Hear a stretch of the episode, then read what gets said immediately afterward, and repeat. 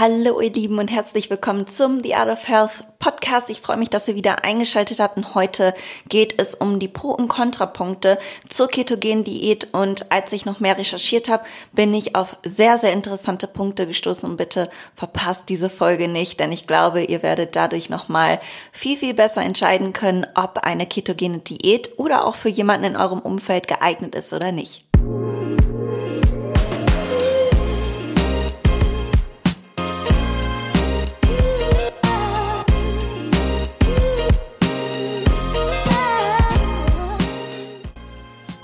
Herzlich willkommen zum The Art of Health Podcast. Ich bin Marie Steffen, ich bin Personal Trainerin und Health Coach, seitdem ich 18 bin.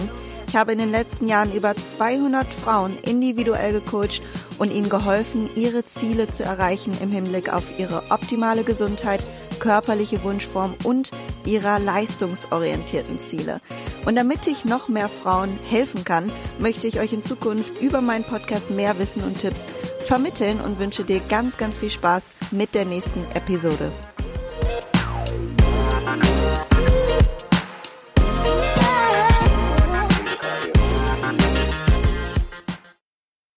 So, wir starten also mit unseren Pro- und Kontrapunkten zur ketogenen Diät. Und wir haben in der letzten Podcast-Folge besprochen, dass wir eine ketogene Diät nicht im Hinblick auf den Fettabbau bevorzugen können bei gleicher Kalorienbilanz. Also, wir müssen in einem kalorischen Defizit sein, damit überhaupt wir Fett abbauen können und dabei spielt es keine Rolle, welche Diät wir oder welche Ernährungsform wir uns dazu zunutze machen, sofern du dich an diese Ernährungsform halten kannst, ist das für dich eine optimale Ernährungsform. Also wenn du da noch nicht reingehört hast, dann horche, horche nochmal in die letzte Folge. Da erkläre ich, wieso du mit dieser ketogenen Diät nicht direkt in der Ketose das Fett aus deinem Fettdepots nur beziehst. Das ist so ein kleiner Mythos, der sich verbreitet hat. Ähm, aber warum die ketogene Diät dennoch funktioniert und wie sie funktioniert anhand einer Studie. Und ich denke, das ist interessant, wenn du da noch nicht reingehört hast, damit du das auch verstehst. Ich möchte als erstes jetzt auf die äh, pro-ketogenen Punkte eingehen. Und ähm, der erste Punkt ist, dass du Ketonkörper bildest und diese einen muskelschonenden Effekt haben. Also dadurch, dass du die Ketonkörper anstelle von der Glucose bildest, weil ja Kohlenhydrate weggelassen werden, das erkläre ich auch nochmal in der letzten Folge, ähm, hast du eben da die Kompensation durch die Ketonkörper und das hat auch in einer Diät einen muskelschonenden Effekt. Aber dazu muss man sagen, auch Kohlenhydrate haben einen muskelschonenden Effekt, wenn du eben deine Kalorienbilanz auf eine andere prozentuale Verteilung switcht. Aber das ist dennoch ein Vorteil, ähm, vielleicht, wenn man so möchte, im Gegenzug einer sehr, sehr Low-Carb-Diät, wo man vielleicht nicht unbedingt in einer, einer Ketose ist. Ich glaube, wenn ich die Wahl hätte zwischen einer Low-Carb-Diät und einer ketogenen Diät, würde ich vielleicht die ketogene Diät bevorzugen Einfach aus dem Grund, weil ich dann wenigstens den Effekt der Ketonkörper hätte, während man in einer Low Carb Diät das nicht hat. Dafür könnte man ein bisschen mehr Kohlenhydrate essen. Das ist der Unterschied zwischen diesen beiden. Also, wir können sagen, die Ketonkörper haben hier einen, einen Vorteil. Und dazu muss man aber auch sagen, dass dieser muskelschonende Effekt auch nur dann zustande kommt, wenn man nicht in einem zu großen Defizit ist. Also es ist auch immer noch hier eine Sache des Defizits. Und wenn das Defizit zu groß ist, dann nützt auch das nichts. Dann muss irgendwie anders ähm, Energie bereitgestellt werden. Du kannst viel Fett essen. Das ist ein weiterer Vorteil, finde ich, denn wenn man in einer Diät ist, also angenommen, du bist in einem kalorischen Defizit, was ja eine ketogene Diät nicht zwangsläufig impliziert, weil du kannst ja auch in einem Überschuss essen, einfach wenn du ganz, ganz viel Fett isst, dann bist du auch im Überschuss. Angenommen, du bist in einem Defizit. Und meistens ist es dann so, man möchte sich an deine Kalorienbilanz halten und kann dann vielleicht aber nicht so viel bei einer ja, limitierten Kalorienbilanz ähm, an Avocado essen oder Nüssen oder so, weil du ja bei diesen Fettquellen auf wenig Volumen viele Kalorien hast. Und in Form einer ketogenen Diät finde ich, ist es ein Vorteil, dass man, wenn man Fett gerne mag, das ist die Voraussetzung, auch viel von dieser Einquelle essen kann und sich da vielleicht von dieser Einquelle zumindest satt essen kann. Also damit meine ich nicht so viel essen, wie du möchtest, sondern es befriedigt dich mehr, als wenn du ein Achtel Avocado isst, kannst du halt dafür eine ganze Esse essen, weil du ja ganz viel Fett zur Verfügung hast. Dafür aber weniger Kohlenhydrate. Es sei nur gesagt, dass du dann vielleicht mal mehr von einer Quelle zur Verfügung hast, von einer Makronährstoffquelle. Und wenn du dann auch ein sehr fettliebender Typ bist, das natürlich super zu dir passt. Also, da Fett eben nochmal ein, auf ein Gramm neun Kalorien hat, ist das fast das Doppelte als bei Kohlenhydraten und Proteinen der Fall von der Kalorienbilanz und dadurch hat man eben schnell viel viele Kalorien auf wenig Volumen verbraucht, aber in einer ketogenen Diät hat man eben die Kohlenhydrate nicht mit drin oder nur eben auf fünf Prozent gehalten und dadurch hat man eben die Möglichkeit, mehr Fett zu essen. Außerdem spüren manche Personen weniger Hunger in diesem Stadium der Ketose, was es diesen Personen dann leichter machen kann, ein kalorisches Defizit einzuhalten. Wie wir in der letzten Folge schon herausgefunden haben, nach dieser Studie ähm, hat sich ja ergeben, dass es nicht bei allen so ist, dass man weniger Hunger hat, weil die eine Gruppe, die ketogene Diätgruppe, mehr gegessen hat insgesamt, wobei beide Gruppen trotzdem im Defizit waren. Aber trotzdem hat eben die ketogene Gruppe mehr gegessen. Also man kann nicht pauschal sagen, dass jeder durch die ketogene Diät weniger Hunger hat, sondern das ist auch eine individuelle Präferenz. Und jetzt möchte ich auf einen Pro Punkt zum Thema Keto kommen, den ich sehr faszinierend finde. Und wenn ich welche in meinem, also Menschen in meinem Umfeld hätte, die Alzheimer, Epilepsie oder Krebs haben, dann würde ich sofort denen die ketogene Ernährung erklären. Ähm, da gibt es ganz, ganz tolle wissenschaftliche Erkenntnisse bereits, noch nicht sehr viele, aber es gibt auf jeden Fall klare Tendenzen, dass eine ketogene Diät bei diesen Fällen hilft. Also wenn ich das hätte, Krebs, Alzheimer oder Epilepsie, dann würde ich sofort auf Ketogen umsteigen. Aber das ist hier keine medizinische Empfehlung, sondern ich möchte nur sagen, was Studien zeigen und euch das zumindest mitgeteilt haben, wenn das bei euch im Umkreis der Fall ist oder ihr das selber ähm, davon betroffen sein solltet, dann muss das natürlich in medizinischer Begleitung geschehen. Und warum ist das so, dass eine ketogene Diät dann helfen kann? Das finde ich noch viel interessanter, denn du kannst jetzt im Beispiel Alzheimer, da sind ja die Gehirnzellen insulinresistent.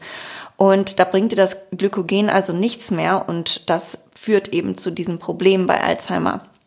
Die Ketonkörper sind aber jetzt eine Alternativquelle für das Gehirn und können diese ähm, ersetzen und somit hat man viel, viel weniger Einbußen da feststellen können bei Alzheimer-Patienten.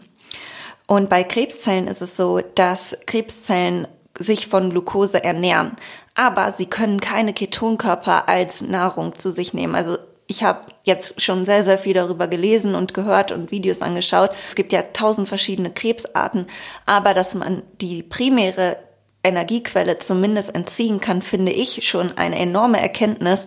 Und wenn ich Krebs hätte, dann würde ich auf jeden Fall Ketogen essen und versuchen eben dann in Kombination mit einer Chemotherapie diesen Prozess zu beschleunigen. Also das hat man auf jeden Fall feststellen können.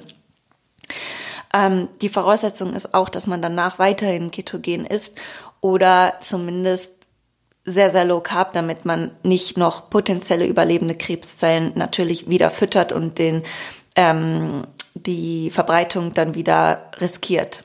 Ein weiterer Vorteil ist, dass es für Personen einfach einfacher sein kann, sich an eine ketogene Diät zu halten, aus dem Grund, dass man ganz, ganz klare Regeln hat. Also für manche Personen ist es nicht so einfach, sich an ein Defizit zu halten, äh, wenn sie umso mehr Optionen sie haben und somit kommen eben wieder andere Personen besser damit klar, wenn sie diese strikten Vorgaben haben. Aber das ist auch mal so oder so. Also für den einen ist es einfacher und für den anderen ist es viel, viel schwieriger umzusetzen. Und da komme ich natürlich gleich noch in den Kontrapunkten drauf zu sprechen. Aber es kann eben erstmal eine Hilfe für ein Individuum sein.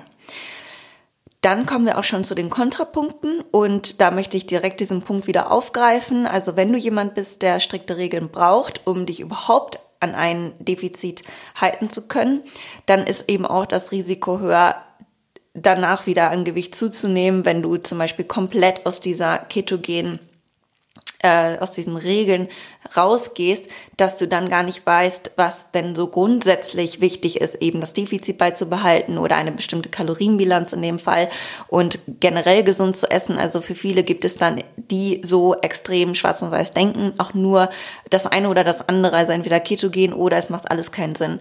Ähm, heißt, wenn du nur dann abnimmst und nur dann deine ähm, Ziele erreichen kannst, ist das Risiko auch höher, wenn du dann einmal davon loskommst, danach umso mehr Fett aufzubauen, ähm, sofern du natürlich auch danach weitaus im Überschuss ist und in diese Extreme leichter verfällst. Aber das gilt natürlich nicht für jede Person. Deswegen ist das ein mögliches, ein möglicher negativer Punkt. Ähm, ja, weiterhin, es dauert eben circa 24 bis 72 Stunden, bis man überhaupt in die Ketose kommt. Und die Ketose kann auch schnell durch bestimmte Einflüsse äh, gestoppt werden oder unterbrochen werden. Und zwar, wenn du alleine schon Stress empfindest, dann schüttet der Körper das Hormon Cortisol aus, das ist jedem sicherlich bekannt, habe ich schon oft drüber gesprochen, welches die Ausschüttung von Insulin zur Folge hat. Und dadurch wird eben auch die Ketose gestoppt. Und auch bei zu viel Kaffee kann das passieren. Also Kaffee kann die ketogene Diät unterstützen. Man sieht das ja auch häufig, diesen Bulletproof Coffee, den man zu sich nimmt. Aber es kann auch ähm, dazu führen, dass dein Körper sehr, sehr stressempfindlich wird, wenn man zu viel Kaffee trinkt. Und das auch ist bei jedem ganz unterschiedlich. Also es gibt eben Leute, die brauchen nur ähm, ein Viertel Tasse Kaffee trinken und haben schon direkt einen Herzkasper und andere, äh, die können fünf Tassen am Tag trinken, wie zum Beispiel mein Mann. Den juckt das überhaupt nicht, ob der am Abend noch einen Liter Kaffee trinkt. Macht er natürlich nicht, aber ihr wisst, was ich meine. Ähm, das ist eben unterschiedlich. Ich sage nur die Eventualitäten oder die Eventualität, dass es passieren kann. Und dann kommen wir zum nächsten Punkt. Wenn du Kohlenhydrate einfach liebst und Fette nicht so gerne isst, dann denke ich, wirst du einfach nie in diesen Genuss einer ketogenen Diät kommen. Also ich finde, eine Ernährungsform sollte auch immer schmackhaft für jemanden sein. Das spielt auch immer in das Thema Umsetzbarkeit mit rein. Und dann finde ich, ist sie auch nur langfristig umsetz um zu umsetzen, wenn du letztlich die Mahlzeiten, die du dir zubereitest, auch lecker findest. Ne? Ähm, also in der ketogenen Diät müsstest du dich ja immer auf den Makronährstoff Fett begrenzen, um überhaupt in diesen ketogenen Zustand zu kommen, weil eben Protein darfst du auch nicht zu viel essen, habe ich in der ersten Folge erklärt. Du kannst nicht einfach unendlich viel Protein essen, weil das eben auch ähm, zur Insulinproduktion führen kann und deswegen musst du da bei 15 bis 20 Prozent ähm, bleiben und dann fünf Prozent stammen aus den Kohlenhydraten und der Rest wird aus Fett bezogen. Und da bist du eben eingeschränkt. Wenn du nicht so gerne Fette magst, gibt es eben auch Personen, die mögen viel, viel lieber Kohlenhydratquellen. Dann ist das vielleicht nicht unbedingt die richtige Form der Ernährung für dich. Auch Medikamente oder Supplements enthalten teilweise Kohlenhydrate und da müsste man auch nochmal darauf achten, dass man da nicht auto, äh, aus Versehen die Ketose unterbricht. Also man muss einfach auf viele Dinge dann auch achten. Und es kann die Nährstoffvielfalt leiden.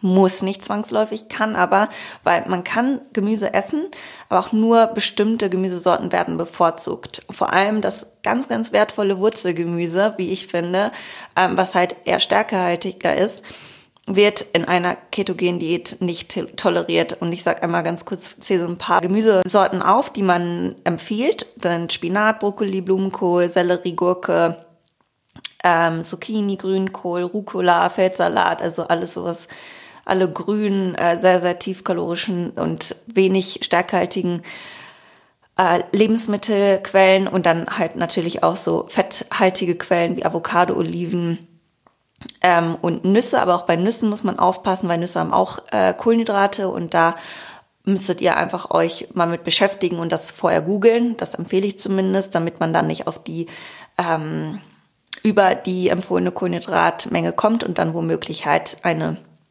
Ketose äh, nicht mehr in der Ketose ist. Und was eben nur in geringen Mengen, nochmal zurück zum Gemüse, erlaubt ist, sind äh, Selleriewurzeln, grüne Bohnen, Okra, Pastinaken, Kürbis, Süßkartoffeln, ähm, Karotten. Und ich finde, ja, wenn man das gerne mag, dann ist es ein bisschen schade, dass man das kaum essen kann. Also ich zumindest, das ist jetzt meine Meinung, finde es halt immer irgendwie nicht so befriedigend, wenn ich jetzt ein Achtel Süßkartoffel essen kann. Also dann will ich es auch gar nicht essen. Und ich finde, das sind alles gesunde Lebensmittel. Das bestreiten die ketogenen Befürworter, Befürworter auch gar nicht, dass es jetzt nicht gesund ist. Ähm, sagt ja keiner, nur ich finde, dann lässt man einfach so eine große Range an Lebensmitteln aus. Also das ist für mich zumindest der Hauptgrund, warum ich nicht ketogen esse, aber ich sage niemals nie und ich finde, ähm, zumindest sieht man ja auch, dass es funktioniert. Also ich möchte nochmal sagen, ich bin nicht dagegen, sondern das ist nur der Grund, warum ich mich persönlich zum Beispiel nicht dafür entscheide, weil ich einfach sehr, sehr gern Kohlenhydratquellen auch esse.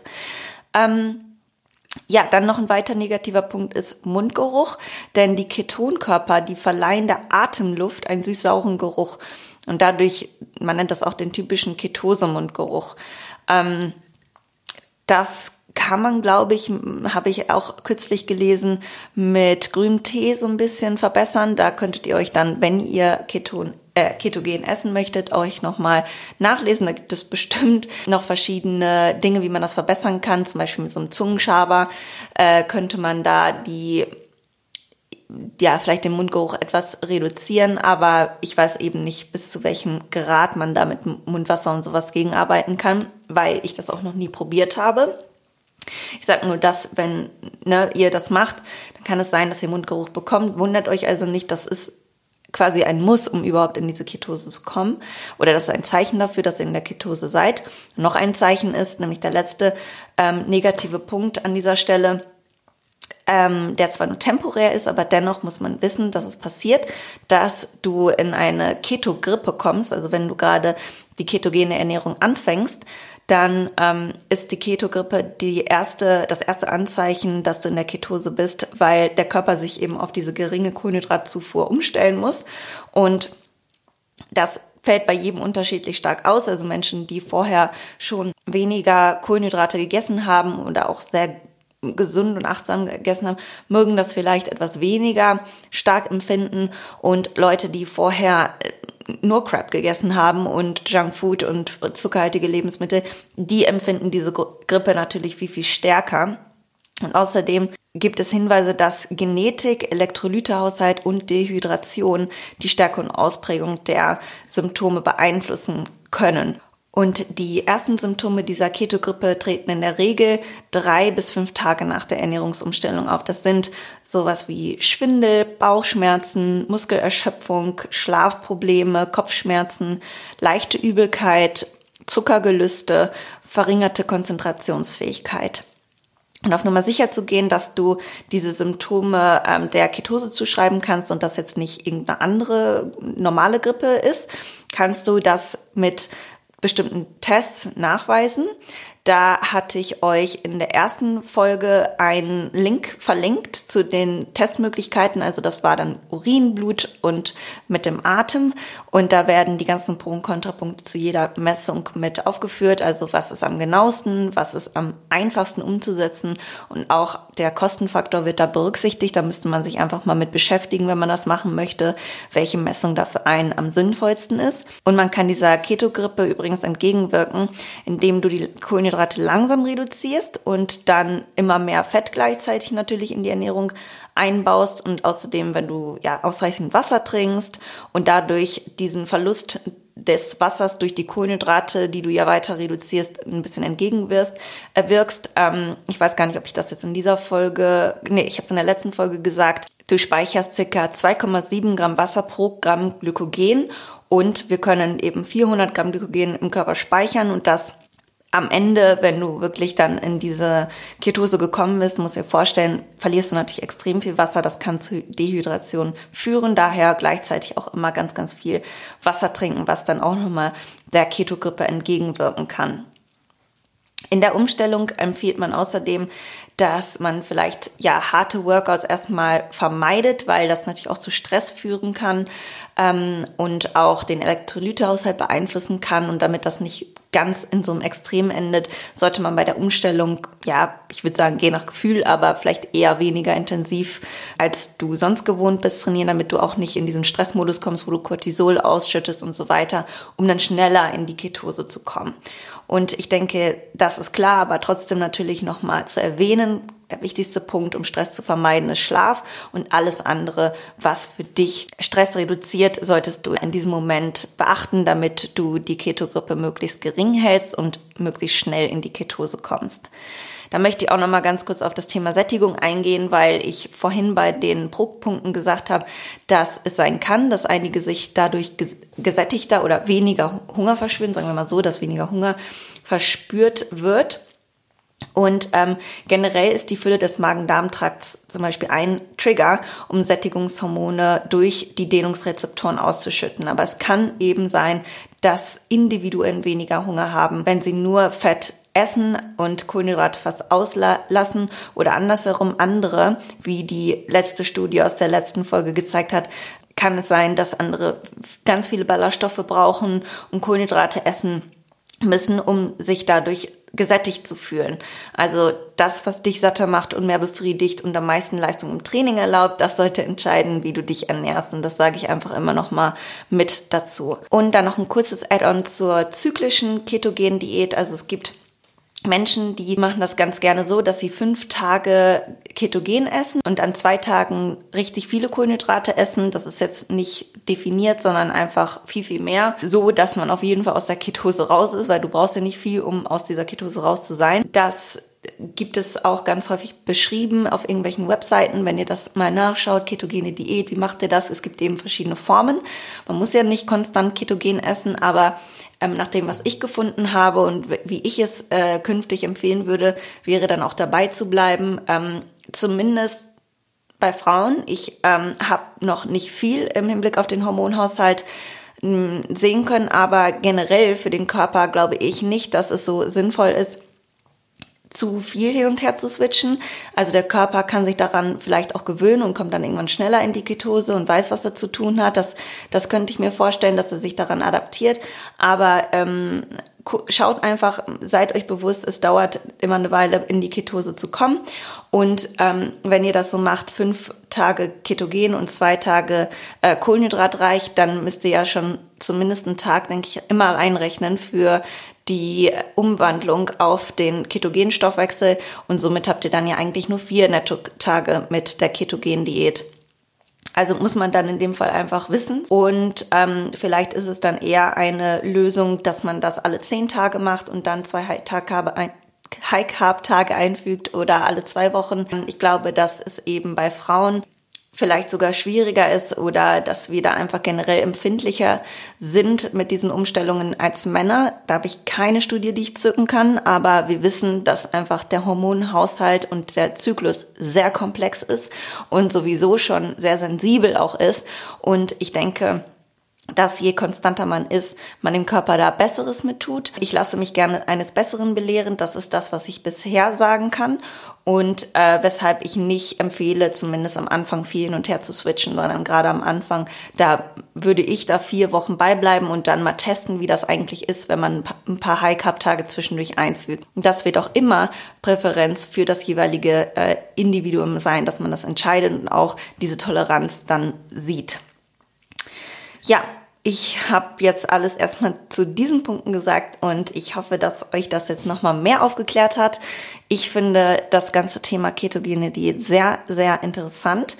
Hm, vielleicht habt ihr damit Erfahrung gemacht, vielleicht habt ihr auch die ketogene Ernährung falsch umgesetzt, sprich viel zu viel Protein gegessen oder kennt jemand, der ähm, das gemacht hat und das dann nicht mal gut fand oder ähm, das schon seit Jahren macht, gibt es ja auch Menschen ja, ich finde es immer interessant, dass eine Population oder eine Gruppe von Menschen mit dieser Form sehr, sehr gut zurechtkommt, die andere mit dieser Form. Aber nochmal, die ketogene Diät veranlasst nicht, dass ihr einen schnelleren Stoffwechsel habt oder dass ihr primär Fett aus den Fettdepots abbaut, sondern dafür ist ein kalorisches Defizit notwendig. Und die Ernährungsform, die euch ein kalorisches Defizit erlaubt umzusetzen, ist die Ernährungsform, die euch zumindest im Hinblick auf eine Körperkomposition und Veränderung der Körperkomposition weiterbringt. Das war's für heute. Ich hoffe, ihr lasst mir eine 5-Sterne-Bewertung da und ich freue mich auf eure Nachrichten, auf euer Feedback und wünsche euch ganz, ganz liebe Grüße. Immer noch aus Griechenland. Eure Marie.